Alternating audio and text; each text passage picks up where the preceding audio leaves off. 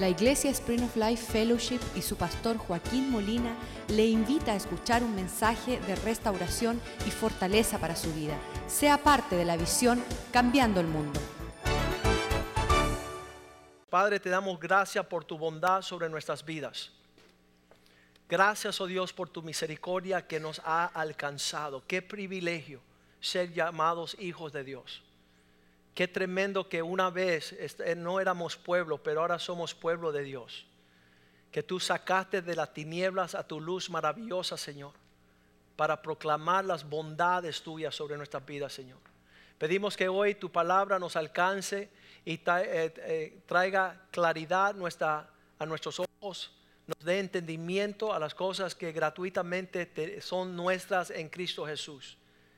Que tu vida, Señor, tu presencia sea una realidad en nuestro caminar, en nuestro existir.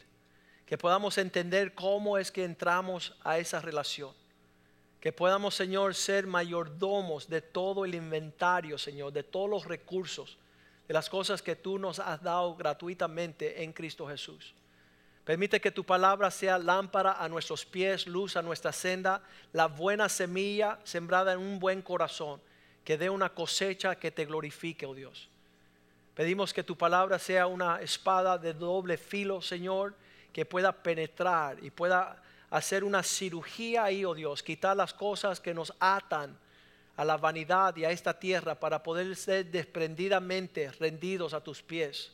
Glorifícate este día, Señor, y haz una obra cuando tu palabra sea enviada, Señor, que no retorne vacía, oh Dios que cumpla el propósito por la cual tú la envías a nosotros esta mañana. Bendice tu palabra y prospérala en nuestro corazón, en nuestras vidas, en nuestra iglesia. Te lo pedimos en el nombre de Jesús. Amén y amén. Cuando llegamos a los caminos del Señor, con un trasfondo más bien católico, donde en todas las iglesias, las catedrales había un crucifijo, nosotros nos poníamos muchas veces un crucifijo, ah, teníamos un crucifijo en casa y, sabíamos que era un emblema de lo sagrado, sabíamos que era un símbolo de ah, la historia de la vida de Jesús.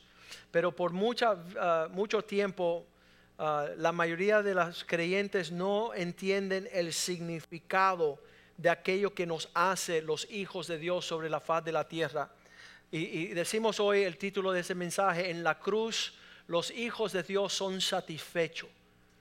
Allí en la cruz de Cristo hay una provisión vasta de parte de Dios para nuestras vidas. Comienza eh, Isaías, el profeta, 500 años antes de Cristo, a proclamar en Isaías 53, versículo 6, todos nosotros como ovejas. Esto aplica a todos los que están sobre la faz de la tierra, descarriamos como ovejas cada cual se apartó por su propio camino. Significa que es una vida independiente. Es, una, es un egoísmo, es un sentimiento totalmente opuesto al propósito de Dios. Dios quiere que no pensemos en nosotros ah, como primer intento, sino que eso ya se olvida la vida personal. Ah, yo voy a decir esto, la persona más infeliz sobre la faz de la tierra es aquel que se preocupa por sí mismo. De hecho, yo voy a decir que todas las enfermedades mentales surgen de esa actitud. Todos los problemas psicológicos, todos los traumas personales, la conducta más fea sobre la faz de la tierra se halla en aquellas personas que son ah, egoístas, ambiciosos, no terminan en un buen lugar. Anoche aconsejaba a mi hijo a otro joven y le decía, ¿sabes dónde vas a terminar en esas actitudes? Tu vida no va a ser muy linda que digamos, no vas a terminar bien si ejerce esa búsqueda. Mas Dios cargó en él el pecado de todos nosotros. Esa es la provisión. Hay apertura acá. Esa cruz se encuentra ya como un símbolo de nuestra victoria. ¿Por qué? Porque allá Dios puso sobre Jesús todas nuestras nuestros pecados. Hay una libertad tremenda. Hay cristianos que van a la cruz una vez en el principio de su cristiandad, pero hace años que no han regresado a ese lugar. Por eso el comportamiento, cuando tú ves un comportamiento raro sobre la faz de la tierra, esa persona urge ir a la cruz de Cristo. Porque hay algo distorsionado en su persona y no son capaces ni sus esposos, ni si tiene esposa, ni sus hijos, ni su familia, cargar con el peso de lo torcido. Solamente hay un lugar provisto para Dios para lidiar con ese comportamiento. Hebreos capítulo 2, versículo 9 dice, si podemos poner nuestra vista en Jesús, allá es nuestro enfoque. Vemos aquel que fue hecho poco menor que los ángeles, a Jesús, coronado de gloria y de honra a causa del sufrimiento de la muerte. Él padeció esa muerte en la cruz para que por la gracia de Dios Él pudiese gustar la muerte por todos. Eso es algo sumamente importante. Aquí en la cruz de Cristo hay la provisión que fue en, sobre Él, Él tener que gustar esa horrenda muerte que corresponde que todos nosotros nos toque. Isaías 53, versículo 10 dice que le agradó a Dios herirlo. Todo lo que era el mal que correspondía venir en nosotros, dice que fue puesto en Jesús. Isaías 53, 10. Le agradó con todo eso, Dios quiso quebrantarlo, sujetándolo a sufrimiento, a padecimiento, cuando haya puesto su vida en expiación por el pecado. Verá linaje, vivirá los largos días y la voluntad de Jehová será en su manso eh, en su mano prosperada. Toda la obra que Dios quiso prosperar sobre la vida del hombre fue expuesto en esta cruz sobre Jesús. Es sumamente importante que usted pueda, pueda ver que sobre él fue el castigo de nuestro perdón. Isaías 53, 4. Yo tenía un problema serio en mi adolescencia. Yo tenía, tenía todas estas visiones, y no sé si fueron las monjas que nos inculcaron este pensar que, Dios estaba enojado con nosotros. Y yo cada vez que pensaba esa cita que iba a tener delante de Dios, yo veía un trono grandísimo, había un Señor sentado sobre su trono, veía una barba blanca, un pelo blanco, y él tenía un sceptro. Y yo tenía este entendimiento que cuando yo compareciere delante del trono de Dios, Él me iba da duro. Tenía un cargo de culpabilidad horrible. Yo decía, va a ser un día feo cuando yo me pare delante de Dios con toda mi maldad. Pero mira lo que dice la palabra de Dios. Ciertamente llevó Él nuestras enfermedades, sufrió, sufrió nuestras angustias, nuestros dolores, nuestro, ah, y nosotros le tuvimos por azotado, por herido de Dios, abatido. Él fue el que recibió ese ese golpe duro para que yo pudiera recibir un abrazo de parte de Dios.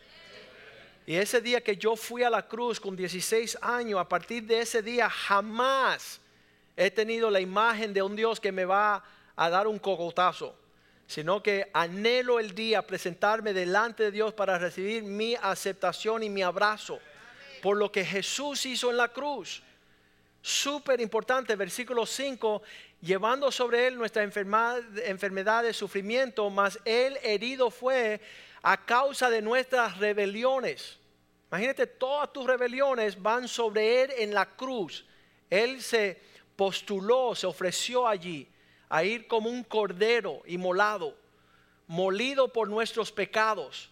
El castigo de nuestra paz fue sobre él y por su llaga fuimos nosotros curados.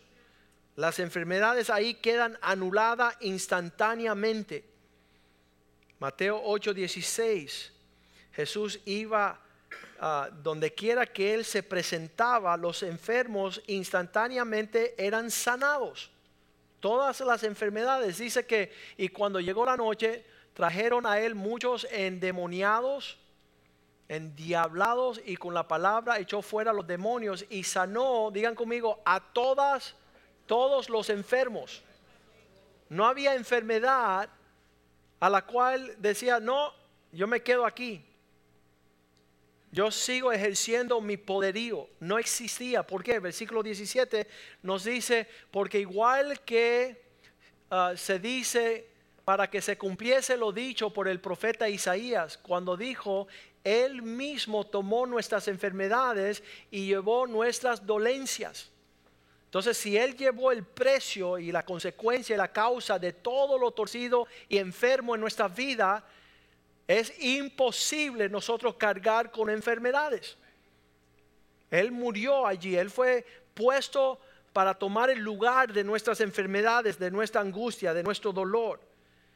Y las personas que siguen cargando con el peso de todas estas cosas necesitan, urge, tener una un intercambio en la cruz.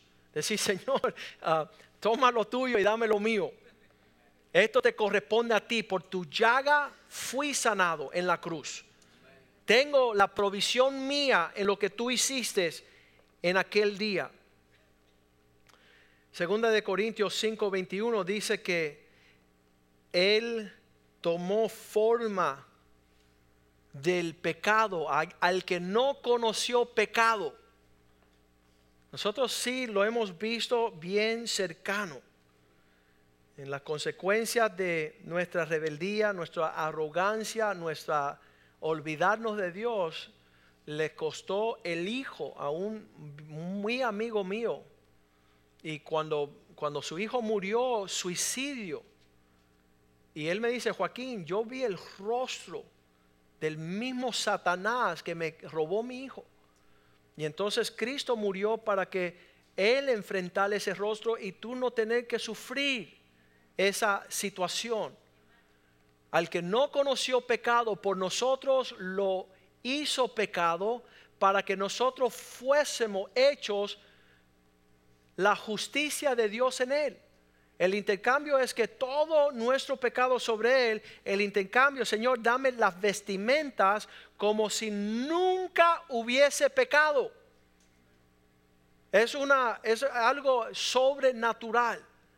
En la provisión de la cruz, donde nosotros vamos a ir, podemos compartir esa vida de Dios.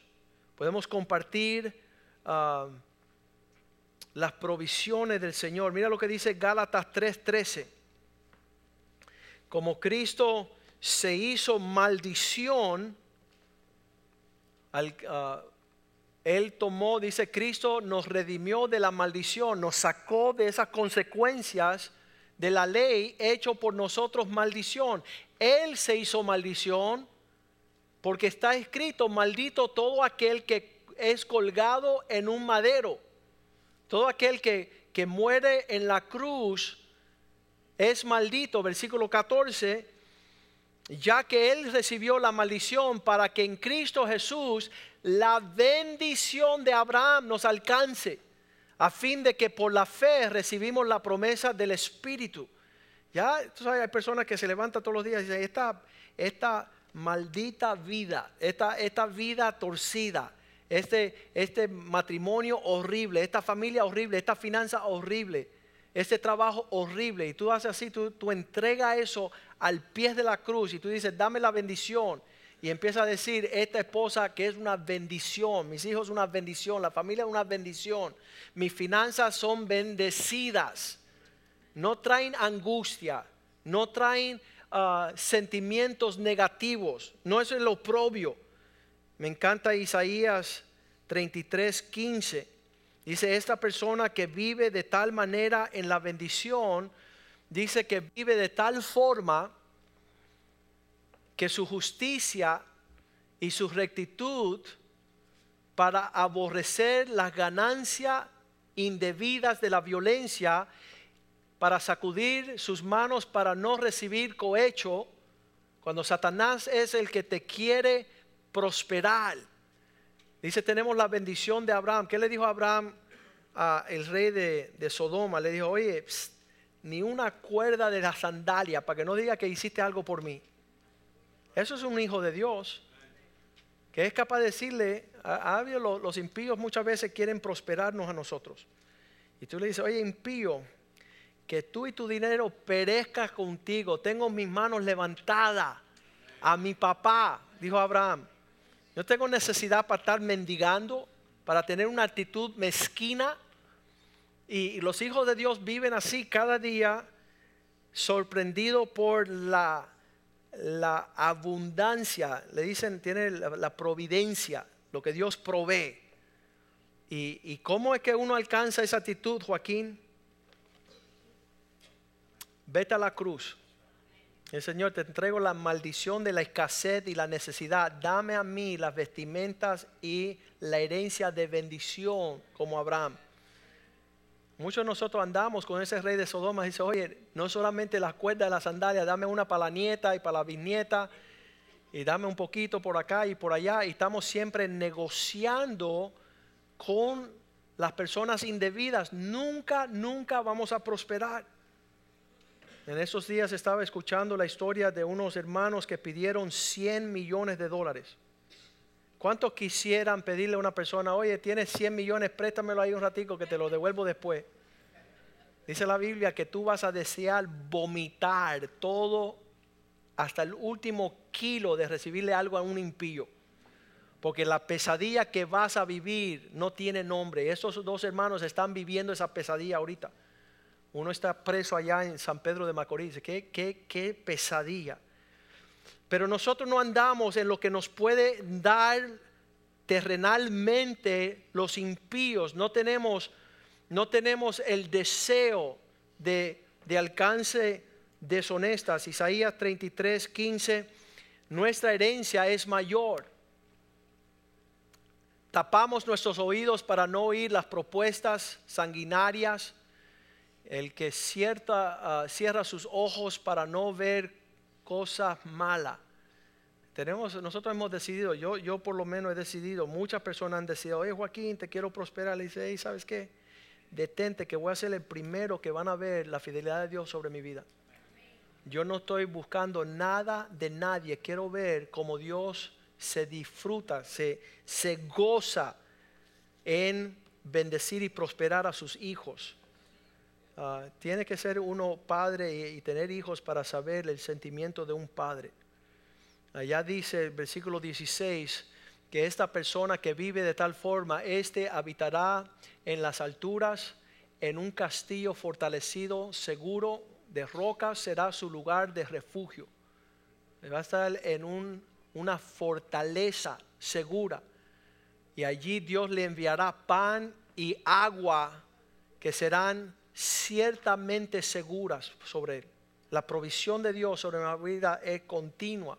¿Y cómo es que llegamos a esta relación? Fue allá en la cruz. Nosotros cantábamos esa canción, en la cruz, en la cruz, yo primero vi la luz y las manchas de mi alma yo la ve.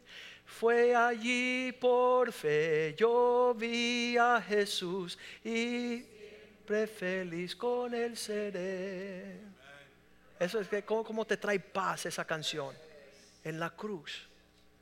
Y, el afán de los que no son hijos de Dios están tratando de buscar su provisión, su seguridad, su, su firmeza fuera de Jesús. Y esa es mentalidad de huérfano. En la cruz hay provisión. Aquí dice en mis papeles, todo problema de enfermedades emocionales, mentales. Lo que necesita no es un buen psiquiatra, un buen psicólogo, una buena pastilla, conocer una farmacia, sino ir a la cruz. Dios ahí quiere sanar nuestras enfermedades. Si tienes ah, enfermedades crónicas, hereditarias, usted vaya a la cruz, que Cristo quiere sanarlo allá. Si tiene problemas de fertilidad, a mí me encanta cómo en la cruz hay provisión de familia.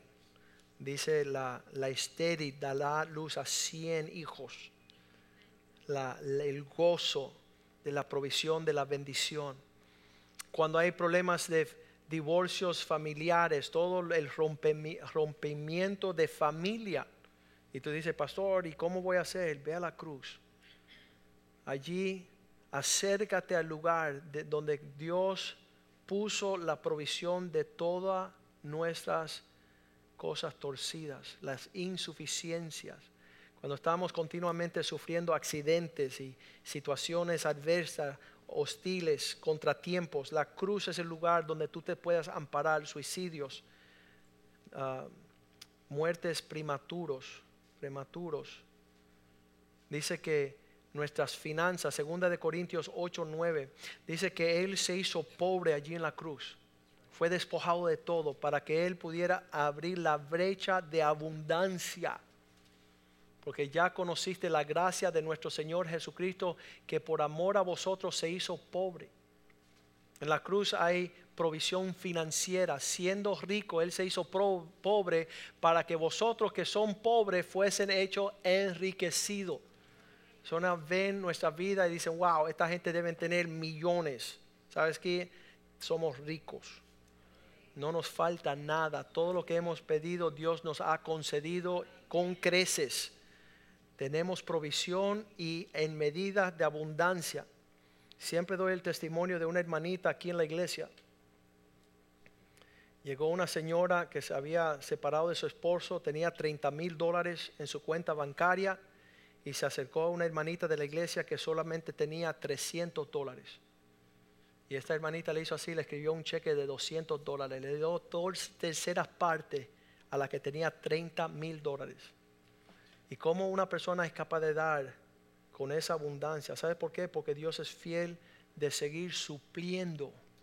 Y la otra con 30 mil estaba preocupado que se le iban a acabar. ¿Sabe por qué? Por egoísta. Por no tener esa, esa visita de la cruz. Usted puede reclamar Cristo que fue ese, habiendo sido rico, se hizo pobre para que nosotros pudiéramos disfrutar. Que nosotros tengamos una actitud de generosidad. Que nos conozcan por, más por el dar que por el recibir. ¿Conoce una persona que siempre está llorando miseria? Es un huérfano. Es un huérfano.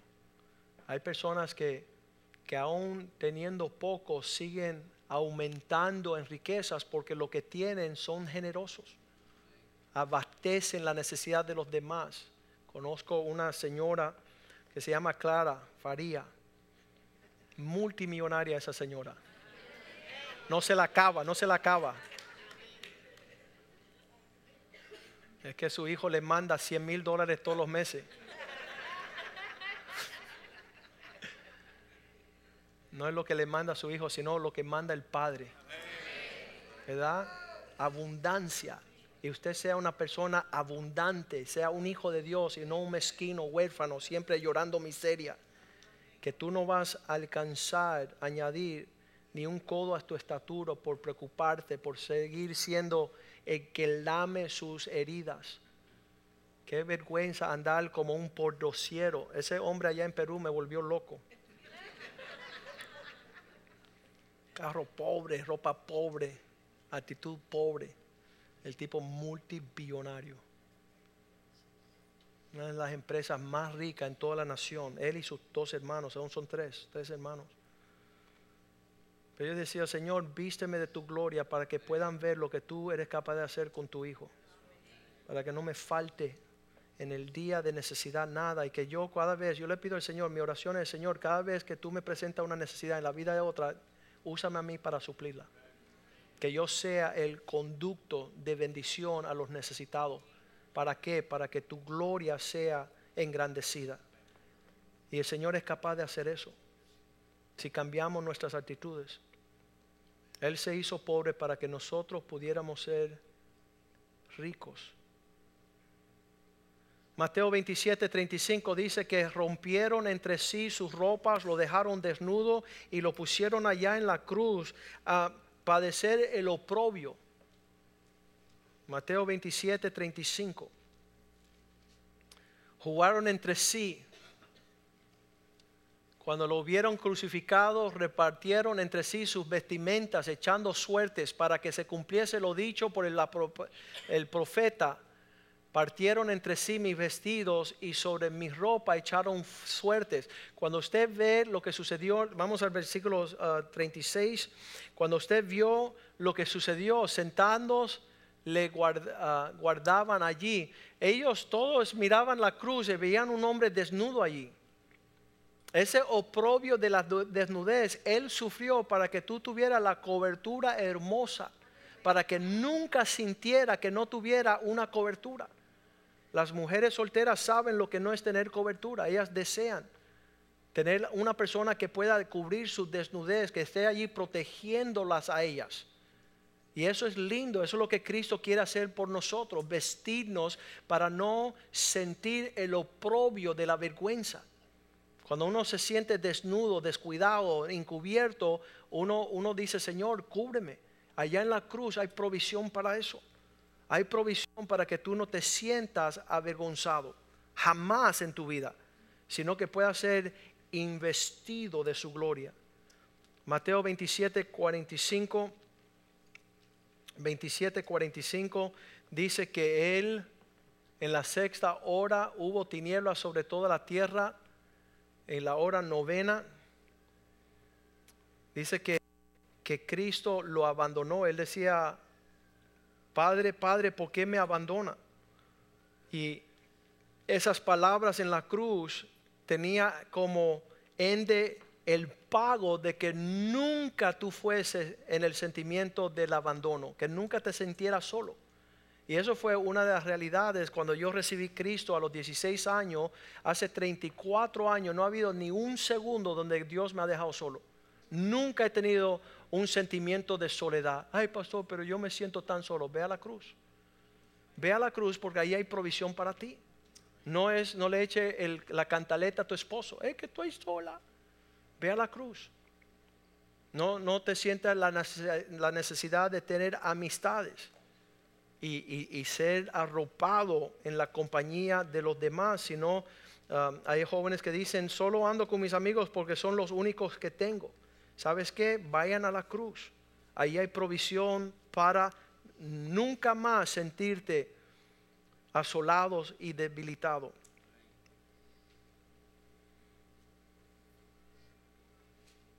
Hebreos capítulo 12,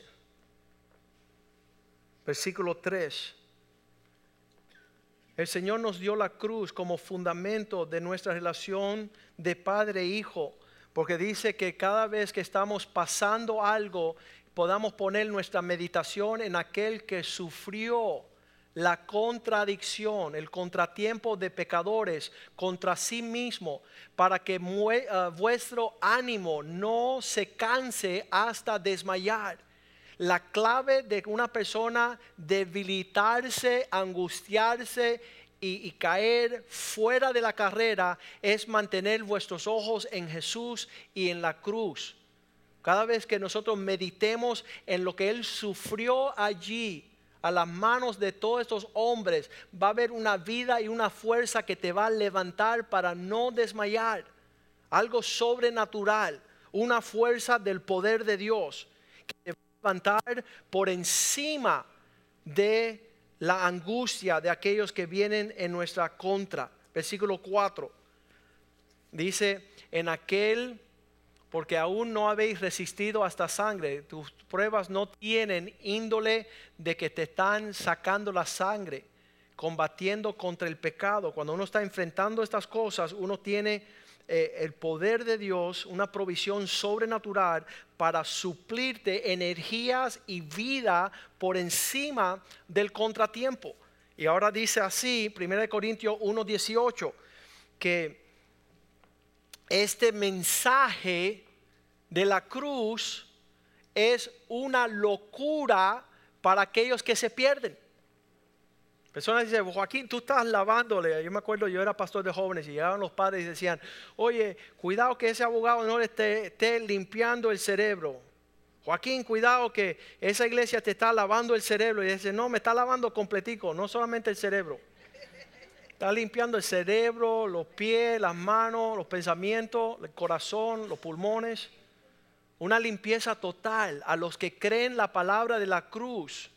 Esta locura a los que se pierden, pero a los que se salvan es el poder de Dios. A nosotros es poder de Dios.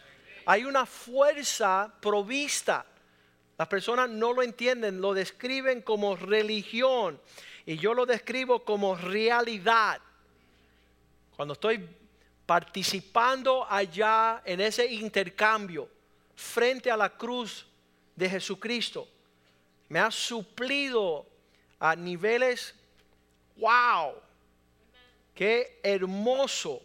Segunda de Corintios 3, 18 dice, mirándolo a Él, continuamente somos transformados de gloria en gloria hasta la misma imagen por el Espíritu Santo. El carácter que es formado en la cruz, no hay otra instrucción, psicología, no hay teología, no hay enseñanza. Romanos 4, 5 dice, aquel que no está obrando segundo lo natural, sino aquel que cree. Más al, al que no obra, no estamos haciendo un esfuerzo nosotros, sino que creemos en aquel que justifica al impío. Y su fe, nuestra creencia, nos es contado por justicia, por hecho. No es una fuerza personal, es un encuentro personal, es una visitación personal. Hebreos 10, 14 dice, una vez por todos, haciendo qué? Esta ofrenda singular, porque una sola ofrenda hizo perfectos para siempre a los que están siendo santificados. Ya yo no tengo un trauma en la vida. Ya no tengo un esfuerzo personal. No estoy viviendo según las medidas de un sentimiento, sino que ya hubo una visita a la cruz del Calvario. Ya hubo una, ah, una introducción. Le doy gracias a, a, los hombres que predicaban. Decía, decía Pablo, yo no predico sabiduría humana, sino Cristo y este crucificado. Esto no se viene por, por entender profundidades más grandes. Cuando llegó uno de los jóvenes hace seis años, Jorge Caracol, dijo, ¿y cuándo empezamos los estudios bíblicos? Y le dije, oye, esto no es de estudio bíblico, esto es de la presencia de Dios que hace libre los cautivos. Y fue libertado de 17 años de adicción a la cocaína y la pornografía en un día. ¿Por qué? Porque e, era la cruz de Cristo, es lo que Cristo había hecho, que perfecciona a aquellos que creen en Él. Ahí ese intercambio es una, una victoria total de parte de Dios y una derrota total para Satanás. Y si tú lo conoces, vas a estar regocijándote siempre en el Señor. No habrá diablo que te pueda robar lo que es nuestra realidad en la cruz. A los Gálatas Pablo le dijo, oye, insensatos Gálatas, Gálatas 3.1, ¿quién os hechizó?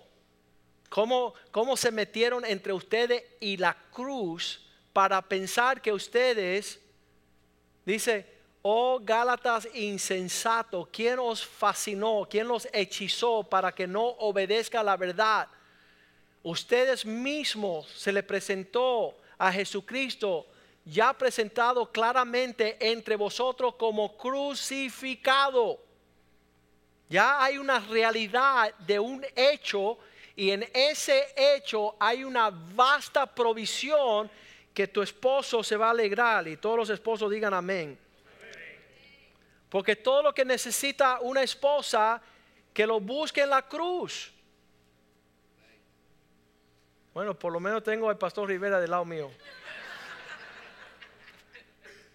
Él le dice a tu esposa, mi esposita, te voy a dar media hora, yo me voy a, a, pasear al parque. Cuando yo regrese, yo espero que tú hayas estado allá en la cruz.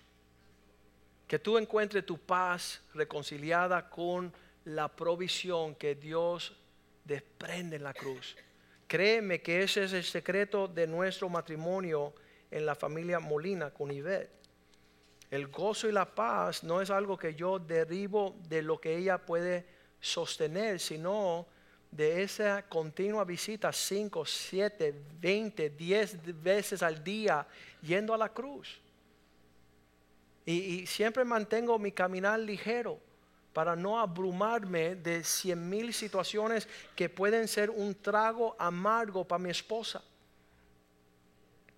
Él está haciendo una obra súper linda. La diferencia entre entrar a hacerlo uno mismo el alcance del estudio bíblico puede ser que te haga un teólogo, pero nunca te va a dar una revelación. Y la palabra está ahí para alimentar nuestro espíritu, no, no nuestro intelecto. Dice que lo máximo que puede hacer fuera de la cruz es recibir una instrucción educativa, pero nunca va a formar el carácter de Cristo en ti. Puedes alcanzar una psicología cristiana, pero nunca un discernimiento. Puedes participar de un programa bíblico, pero nunca vas a ver lo sobrenatural, los milagros, las señales, los prodigios. Todo eso surge de la visita a la cruz. Puedes razonar como un intelecto, comer del árbol del conocimiento, pero nunca vas a tomar una pisada de fe. Puedes abrumarte con las leyes, los reglamentos bíblicos, pero nunca vas a alcanzar amar al prójimo, amar a Dios. Esto solamente se logra en la cruz. Primera de Corintios 1:17, Pablo está diciendo, esto no vino con palabras de sabiduría humana o elocuente, sino si tú andas en un sistema religioso Dice, pues no me envió Cristo a bautizar, sino a predicar el Evangelio, no con sabiduría de palabras, para que no se haga vana, inútil la cruz de Cristo. ¿Para qué queremos conocer todo lo que está en este libro cuando no es una experiencia tangible, real? Y ese es el problema de 90% de los cristianos hoy, lo tienen todo acá y nunca han tenido una experiencia personal en esta cruz que es provista. Hay cinco cosas que la cruz viene a libertarnos. Gálatas 1.3 dice que nos vino a libertar del poder de una generación torcida y malvada. Cuando tú tienes una relación con la cruz, ya no hay polémica política, social, económica. Todo eso dice gracia y paz sean a vuestro a vosotros de, Dios el Padre y de nuestro Señor Jesucristo. Versículo 4. Esta gracia, el cual se dio a sí mismo por nuestros pecados para librarnos del presente siglo malo. Todo lo que es la lluvia y el rocío de nuestra generación viene para torcer nuestras actitudes y mentalidad conforme a la voluntad de nuestro Dios y Padre. Él nos hizo librar por la cruz este presente siglo malo.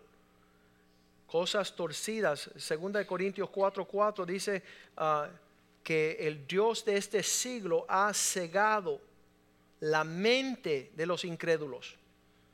¿Cuál es el Dios de este siglo? Cegó el entendimiento de los incrédulos para que no se les resplandezca la luz del Evangelio de la gloria de Dios, el cual es la imagen de Dios. ¿Sabes que vemos las noticias, los periódicos, los sistemas terrenales y esto nos abruma. ¿Sabes a quién no abruma? Aquellos que están ahí contemplando la cruz de Cristo. Porque Satanás jura que él va a poder corromper la existencia de la humanidad, pero yo sigo mirando la victoria. Sigo diciendo, tú eres derrotado, el Señor te venció en la muerte. No me tiene que preocupar los periódicos, los anuncios, los periodistas, la prensa, los medios, nada de eso me conmueve. Dice la palabra que la cruz también hace morir ah, reglamentos religiosos, Gálatas 2.19. A través de la ley, yo he muerto a la ley, dice Pablo. Porque yo por la ley soy muerto para la ley, a fin de poder vivir para Dios. Ya mi vida cristiana no es en base de lo que yo haga o no haga, de lo que yo pueda cumplir como requisito religioso, si yo leo una hora la Biblia todos los días, si yo oro 10 horas todos los días, si yo visito a los pobres, si yo ofrendo, si yo diezmo, entonces estoy bien con Dios. Dice Pablo, no, tú estás bien con Dios no por lo que tú hagas, sino por lo que Cristo hizo. Eso no significa que yo no haga nada, sino yo me regocijo para vivir en la forma que le agrada a Él, pero no es en base de reglamentos religiosos. Gálatas 3:10 dice, todos aquellos que ponen su confianza en un requisito religioso están bajo la maldición. Todos los que dependen de obras de la ley están bajo maldición. Si yo hago esto, estoy bien. Si no lo hago, estoy mal. Si estoy haciendo, estoy bien. Si no lo hago, estoy mal. Y todo ese baile es satánico. Pues escrito está, maldito todo aquel que permanece en todas las cosas, que no permaneces en todas las cosas que escritan en el libro de la ley para hacerlos. Versículo 11 dice, y, y que por la ley ninguno se justifica para con Dios. Es evidente porque el justo no vive según la ley, sino por la fe. Versículo 12. Y la ley no es de fe, sino que dice, el que hiciere estas cosas vivirá por ellas. Los, a veces las personas hacen promesas y votos y, y, están haciendo todo casa, están haciendo toda polémica para mostrar que están bien delante de Dios, pero el 13 dice que fuimos redimidos de esta vida de estar guardando requisitos. Cristo nos redimió de la maldición de la ley, hecho por nosotros maldición.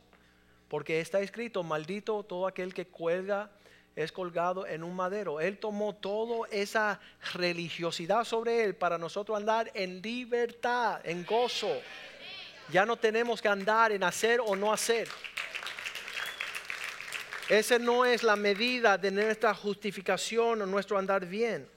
Y obviamente David decía estas cosas. David decía, sabe Señor, nada de estos sacrificios a ti te agradan. Pero en hacerlo muestra un corazón contrito y humillado. Fíjate tú, él decía, nada de esto te agrada, pero yo lo hago para demostrarte que voy a ser humilde, voy a ser obediente, voy a comportarme conforme a tu corazón. Gálatas 2.20 dice que nos vino a, a, librar la cruz no solamente de esta edad y no solamente de la ley, sino de nosotros mismos. Porque con Cristo juntamente soy crucificado y ya no vivo yo, mas vive Cristo en mí. Ya no hago lo que yo quiero. Y lo que ahora vivo en la carne, lo vivo en la fe del Hijo de Dios, del cual me amó y se entregó a sí mismo por mí. A partir de hoy ya no se trata de que lo que yo quiera, cuando yo quiera, como yo quiera, lo que yo pienso, lo que yo siento. Ahora se trata de lo que Dios quiere, lo que la palabra dice y lo que el Espíritu siente. No entristecer el Espíritu Santo, no mi persona. Y eso lo vino a traer la cruz. Te libra de ser egoísta, de a ti mismo. Ayer estaba, y tengo que decir esto, yo llamé a un amigo en otro país, en otra ciudad Estoy hablando con él y cada vez que le hago una pregunta, su esposa le está contestando para que él me conteste a mí. Y yo le hacía una pregunta y él decía, dile, y él me decía, oye, ¿y cómo te va? Ella decía y él decía, y decía, wow, qué bruja. No lo deja hablar ni por el teléfono. Y en 15, 20 minutos, ella tomó el teléfono y siguió la conversación conmigo.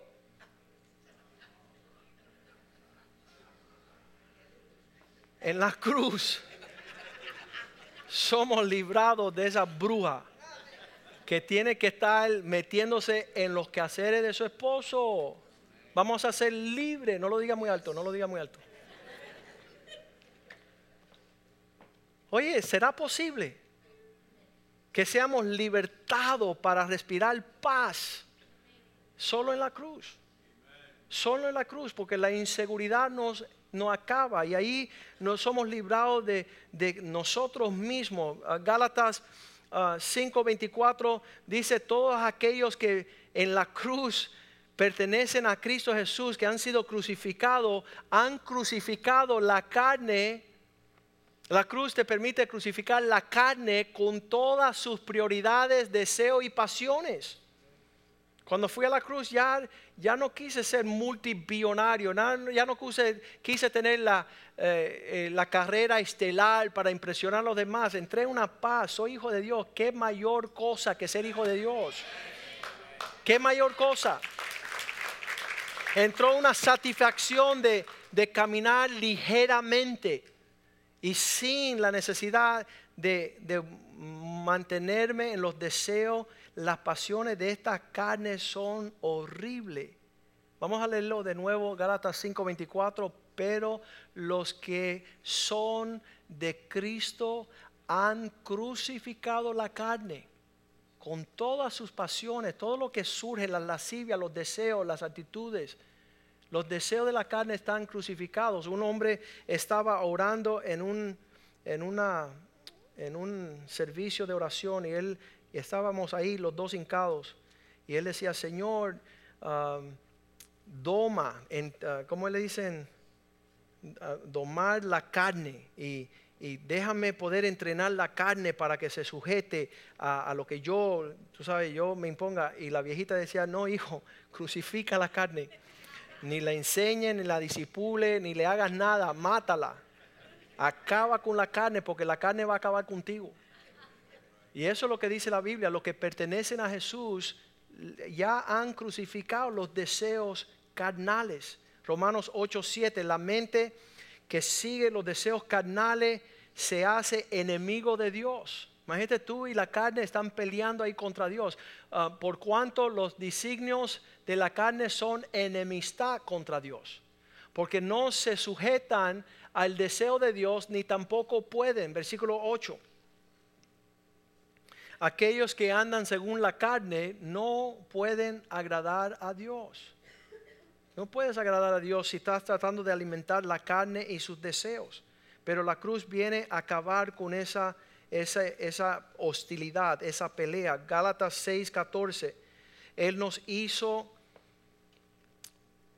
para no tener que andar en vanidad, sino vencer al mundo no solamente la edad malvada, no solamente la ley, el yo, la carne, sino también el mundo. Pero lejos esté de mí gloriarme. No quiero ver, buscar gloria en otra cosa, sino en la cruz de nuestro Señor Jesucristo.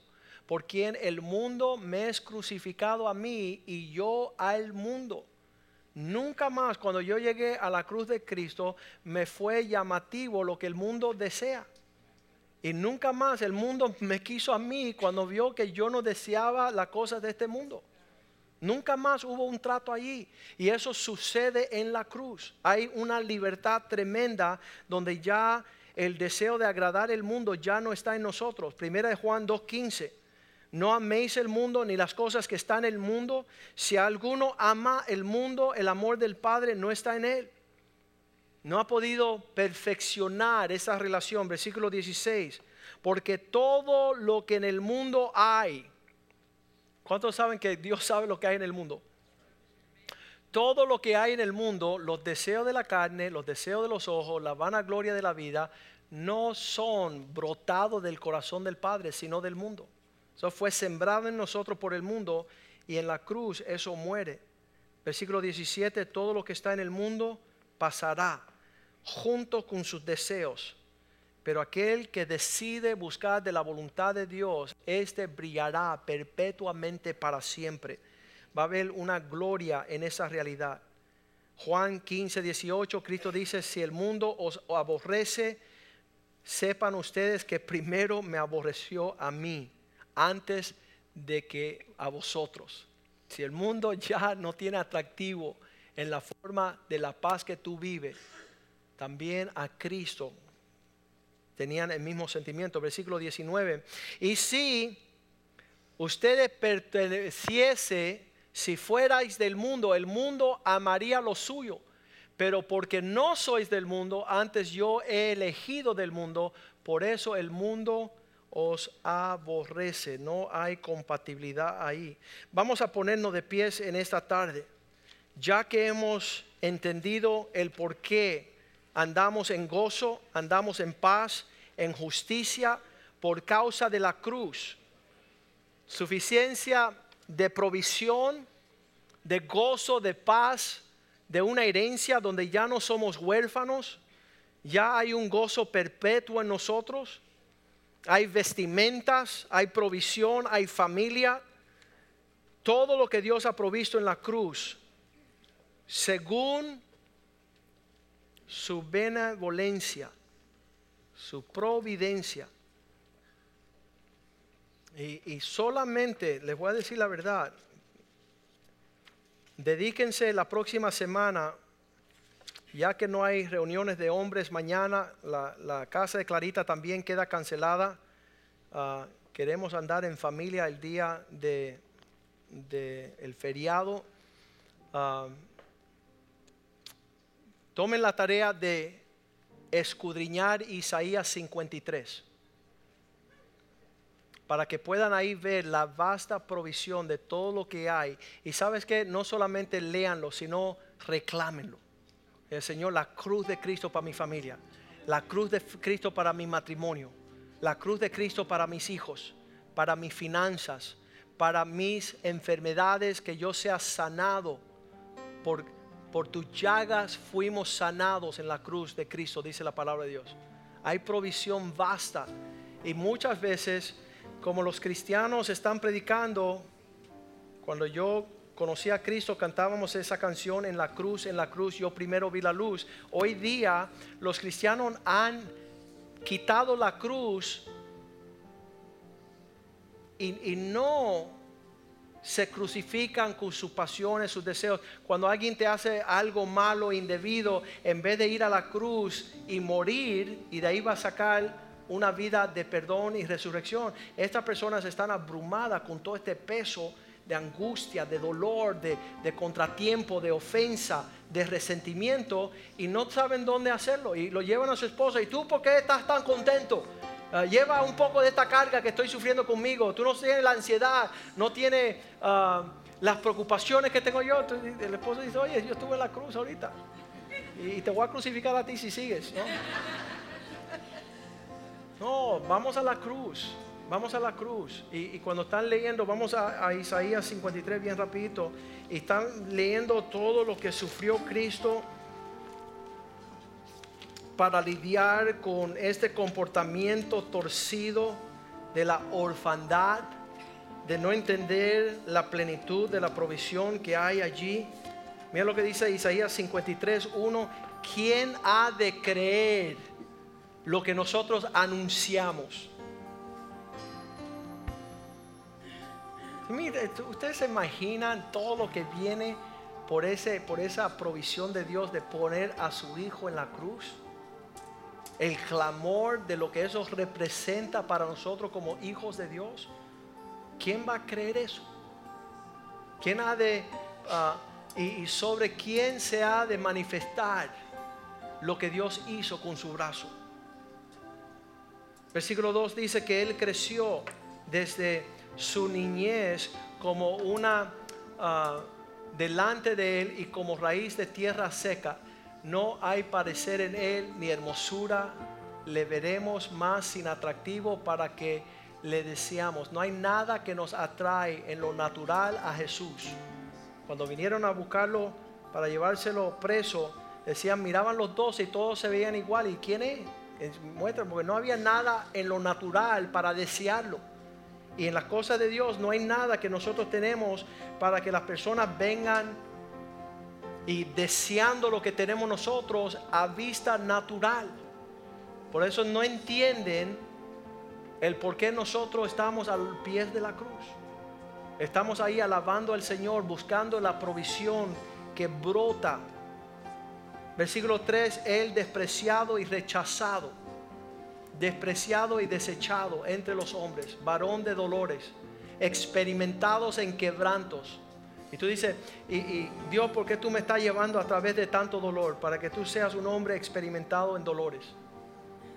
Dice Clarita, los peces de muchos colores, que tú sabes el dolor, la angustia, la enfermedad, el contratiempo, el fuego, el diluvio, todas las cosas que tú seas experimentado en estas cosas, quebrantado, como dice, como escondiendo nuestro rostro de Él, su rostro fue menospreciado y no estimamos todo lo que pasó a Jesús. Cuando nosotros estamos, dice que, que con los discípulos cuando lo trajeron y le dieron golpiza, lo azotaron, dijeron, se fueron cantando y alegre, dignos de sufrir igual que Jesús. Señor, gracias porque yo en, en, lo que me están menospreciando a mí, yo puedo gustar un poquito de lo que tú gustaste por mí. Esa es la actitud. Señor, lo que me están traicionando, mira, a ti también te traicionaron. Y tú ahora estás conformando el carácter, la actitud de Jesús en estos sufrimientos, estas dificultades. Fue menospreciados y no lo estimamos. Versículo 4. Ciertamente llevó Él nuestras enfermedades y sufrió nuestros dolores. Y nosotros le tuvimos por azotados, por herido de Dios y abatido. Versículo 5. Él por nuestras transgresiones fue herido, por nuestra rebelión, molido por nuestros pecados. El castigo de nuestro, nuestra paz fue sobre él. Y por su llaga fuimos nosotros sanados, curados. Entonces, en lo que usted medita en el, Isaías 53, tú le dices, Señor, no quiero vivir ni un día más. Él dice, si quieres ser mi discípulo, toma tu cruz. Cada día. Tiene, esa experiencia de lo que representa la cruz. Y de ahí brota todo lo que Dios tiene para nosotros a niveles sobrenatural. Y es una realidad continua y constante. No es una religión, no es un fingir, no es un comportamiento, no es participar del Spring of Life. No, es la cruz de Cristo es una realidad. Vamos a cantarle al Señor. Levanten sus manos al cielo y, realmente díganle, Señor, yo quiero estar allí cerca de la cruz.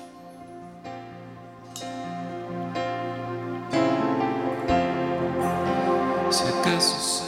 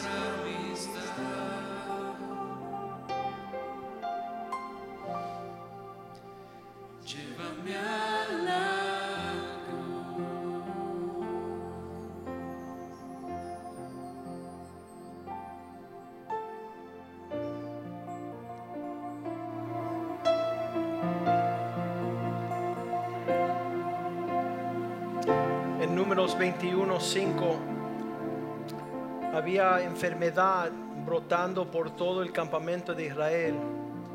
Y Dios le dijo a Moisés que levantase ah, una serpiente sobre un madero para que la plaga no tocara el pueblo de Israel. Y cuando llegó Jesús y hablaba con Nicodemos en Juan 3, 14, él dijo, igual que Moisés levantó la serpiente en el desierto, es necesario que el Hijo del Hombre sea levantado en la cruz.